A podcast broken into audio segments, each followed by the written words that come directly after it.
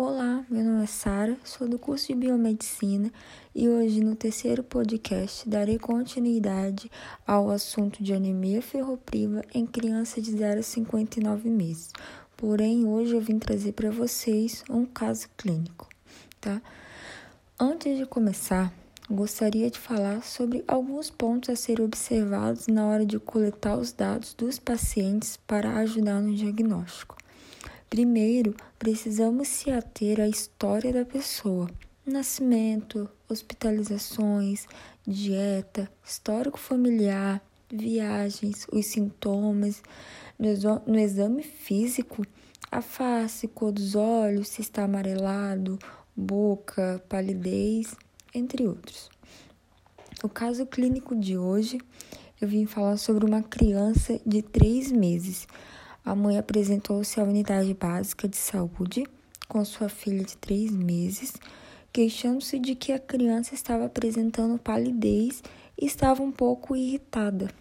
A criança, nascida com 32 semanas, parto sem intercorrência, pesando no nascimento 2 kg e 400 gramas na consulta estava com 5 kg 700 gramas se alimentando exclusivamente de leite materno, eliminações fisiológicas presentes e sem alterações.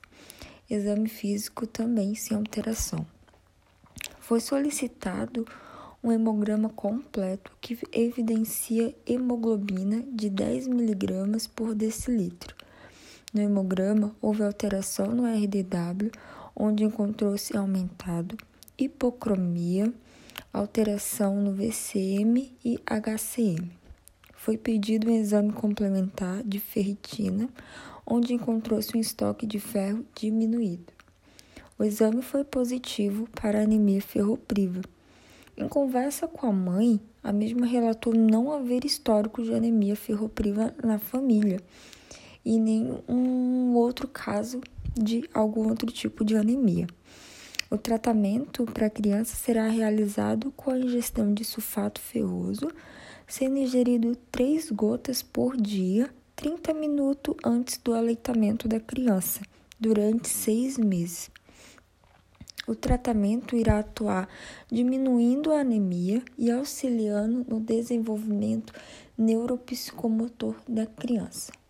Como realizar a prevenção da anemia ferropriva? Tá? É, manter o aleitamento materno exclusivo até os seis meses de vida. A partir dos seis meses, é, inserir na alimentação da criança alimentos ricos em vitamina C e papas de carne, evitar o leite de vaca até os 12 meses de vida e crianças de 1 a 5 anos não devem ingerir mais que 600 ml de leite por dia.